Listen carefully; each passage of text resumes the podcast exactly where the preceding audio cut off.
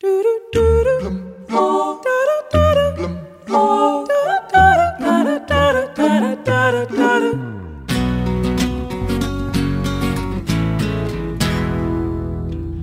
de você corre algo valioso. Seja sangue arterial, seja sangue venoso.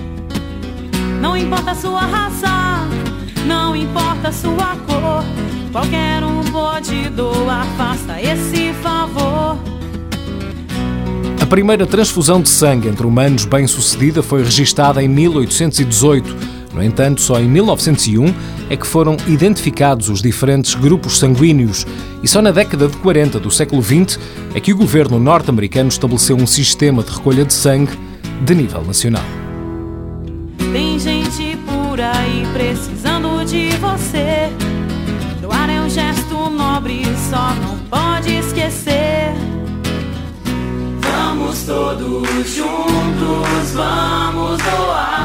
Somos uma corrente que não vai se quebrar.